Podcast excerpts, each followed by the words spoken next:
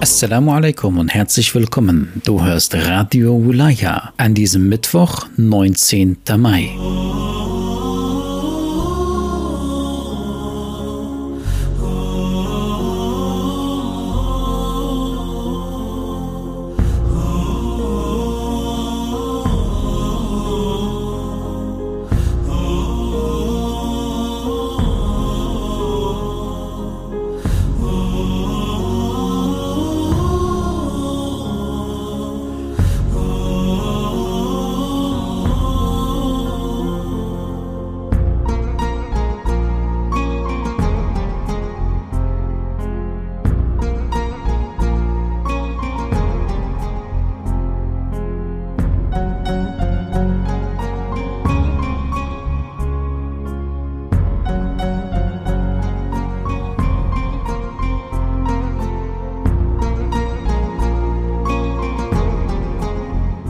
Die Zionisten stecken in ein Dilemma.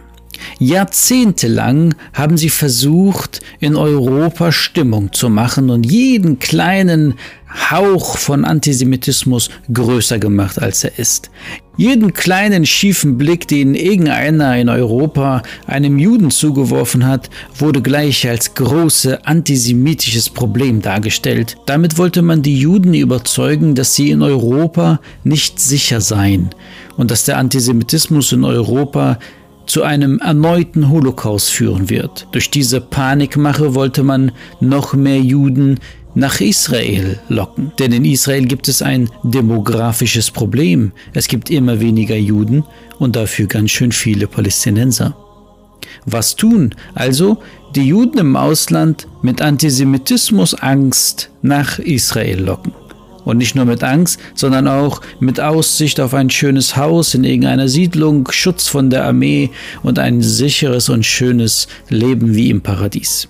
Aber gleichzeitig wächst die Gefahr der Zionisten in Israel selbst, denn die Raketen der Feinde Israels landen in die Häuser im besetzten Palästina, in Tel Aviv, in Haifa und sonst wo. Denn die Behauptung, in Israel seien die Juden sicher, entpuppt sich durch die Raketenbeschüsse der Feinde Israels immer mehr als Lüge. Somit haben die Zionisten ein Problem, Gleichzeitig versucht man natürlich die Regierungen, die Israel finanziell tragen, wie Amerika und äh, die Regierungen in Europa, davon zu überzeugen, dass Israel ja umzingelt ist von lauter Feinden und deswegen bräuchten sie noch mehr Waffen. Denn in Israel sei man ja nicht sicher. Und die Verantwortung trägt ja Europa, weil sie den Holocaust ja zugelassen haben. Deswegen Israel sei ja nicht sicher und deswegen brauchen sie noch mehr Waffen, noch mehr Geld und noch mehr Geschenke. Somit ist es ein Dilemma. Einerseits sagt man zu den Juden im Ausland, in Europa und Amerika, sie sollen zurück nach Israel, denn nur dort seien sie vor Antisemitismus sicher. Andererseits versucht man natürlich in Israel alles dafür zu tun, um Israel als Opfer darzustellen, als umzingelter von Feinden und deswegen bräuchten sie noch mehr Waffen. Und die Raketen in den heutigen Konflikt zwischen Palästina und den zionistischen Gebieten schafft es eine neue Realität. Denn in Israel ist es noch unsicherer. Was sollen sie also tun? Das ist ein tragisches Dilemma. Aber Allah leitet das Volk der Ungerechten nicht recht und sie werden sich in weitere Dilemma hinein verstricken, aus der sie nicht mehr herauskommen. Inshallah. Hören wir nun Dua ul Ahd.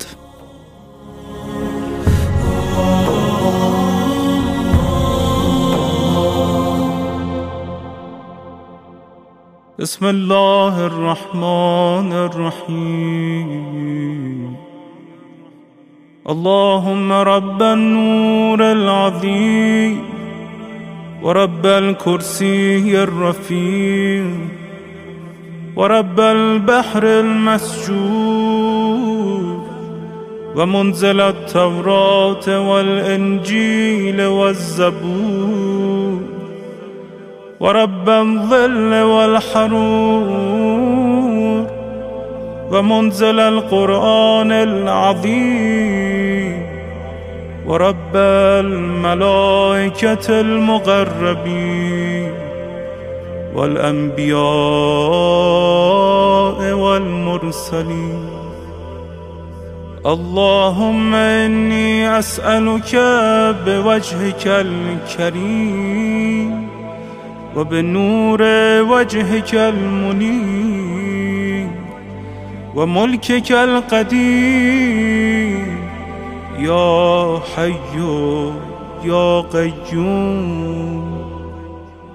أسألك باسمك الذي أشرقت به السماوات والأرض وباسمك الذي يصلح به الأولون والآخرون. يا حيا قبل كل حال ويا حيا بعد كل حال. ويا حيا حين لا حال يا محيي الموتى ومميت الأحياء. يا حي لا إله إلا أنت. اللهم بلغ مولانا الهادي المهدي القائم بأمرك صلوات الله عليه وعلى آبائه الطاهرين. عن جميع المؤمنين والمؤمنات فی مشارق الارض و مغاربها سهله ها و جبله ها و بره ها و بحره ها و عنی و عن من الصلوات زنت عرش الله و مداد کلماته و ما احصاه علمه. وأحاط به كتابه اللهم إني أجدد له في صبيحة يومي هذا وما عشت من أيامي عهدا وعقدا وبيعة له في عنقي لا أحول عنها ولا أزول أبدا. اللهم اجعلني من أنصاره وأعوانه والذابين عنه والمصارعين إليهم في قضاء حوائجه والممتثلين لأوامره والمحامين عنه والسابقين إلى إرادته والمستشهدين بين يديه اللهم ان حال بيني وبينه الموت الذي جعلته على عبادك حتما مقضيا. فأخرجني من قبري مؤتزرا كفني شاهرا سيفي مجردا قناتي ملبيا دعوة الداعي في الحاضر والبادي. اللهم أرنا الطلعة الرشيدة والغرة الحميدة.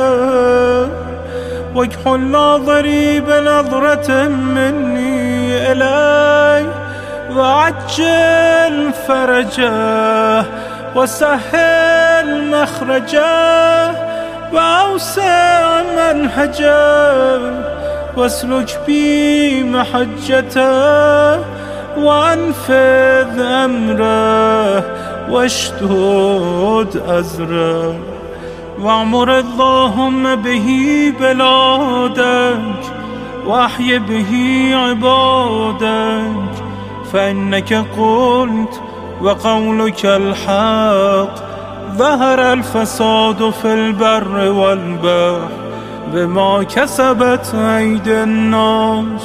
فأظهر اللهم لنا وليك وابن بنت نبيك المسمى باسم رسولك حتى لا يظفر بشيء من الباطل. إلا مزقه ويحق الحق ويحققه واجعله اللهم مفزعا لمظلوم عبادك وناصرا لمن لا يجد له ناصرا غيرك. ومجددا لما عطل من أحكام كتابك ومشيدا لما ورد من أعلام دينك وسنن نبيك صلى الله عليه وآله. واجعله اللهم ممن حصنته من بأس المعتدين. اللهم وسر النبي محمدا صلى الله عليه وآله برؤيته ومن تبعه على دعوته وارحم استكانتنا بعده اللهم اكشف هذه الغمة عن هذه الأمة بحضوره. وعجل لنا ظهوره. إنهم يرونه بعيدا ونراه قريبا. برحمتك يا أرحم الراحمين. العجل العجل. يا مولاي يا صاحب الزمان. العجل العجل. يا مولاي يا صاحب الزمان. العجل العجل. يا مولاي يا صاحب الزمان.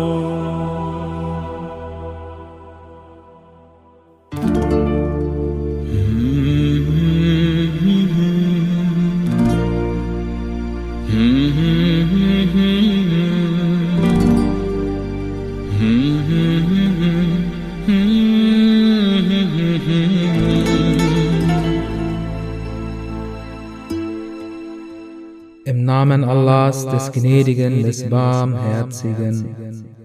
Allah Lobpreis gebührt Allah, der euch die Nacht zu einer Verhüllung und den Schlaf zur Ruhe und den Tag zum Aufstehen gemacht hat. Dir gebührt Lobpreis, denn du hast mich aus meinem Schlaf erweckt, und hättest du es gewollt, hättest du ihn immerwährend sein lassen. Ein immerwährender Lobpreis, der niemals unterbrochen wird und dessen Zahl die Geschöpfe niemals zählen werden.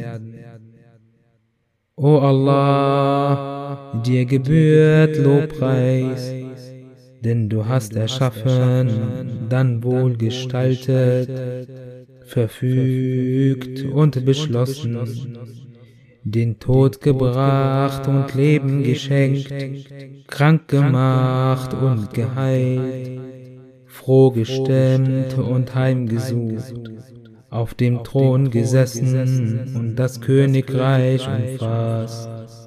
Ich flehe dich inständig an mit dem Flehen desjenigen, dessen Mittel schwach sind, dessen Strategien unterbunden wurden, dessen Termin nahe gerückt ist, dessen Erwartung in diese Welt geschrumpft ist, dessen Bedürftigkeit nach deiner Gnade sich verstärkt hat, dessen Reue über seine Nachlässigkeit groß geworden ist dessen Ausrutschen und Straucheln viel geworden ist und dessen Reue aufrichtig deinem Antlitz geweiht ist.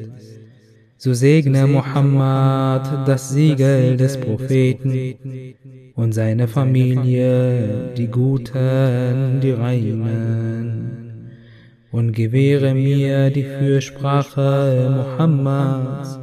Gott segne ihn und seine Familie und beraube mich nicht seiner Gesellschaft.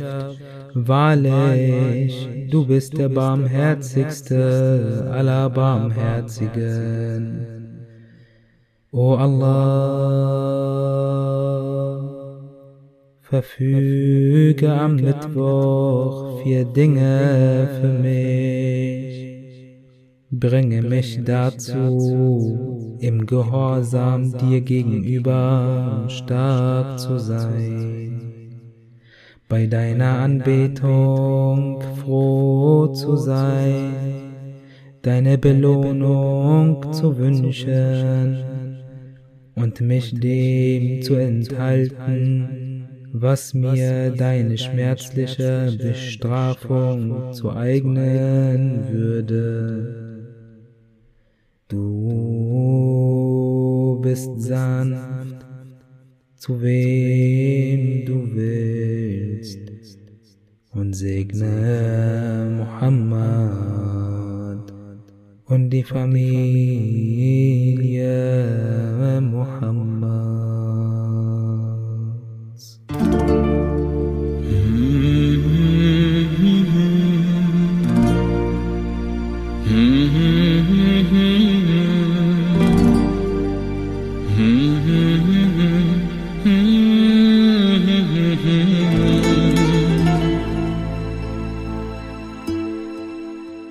Vielen Dank, dass du Radio Walaya hörst. Wir wünschen dir noch einen gesegneten Tag. Inshallah. Bis morgen. Assalamu alaikum.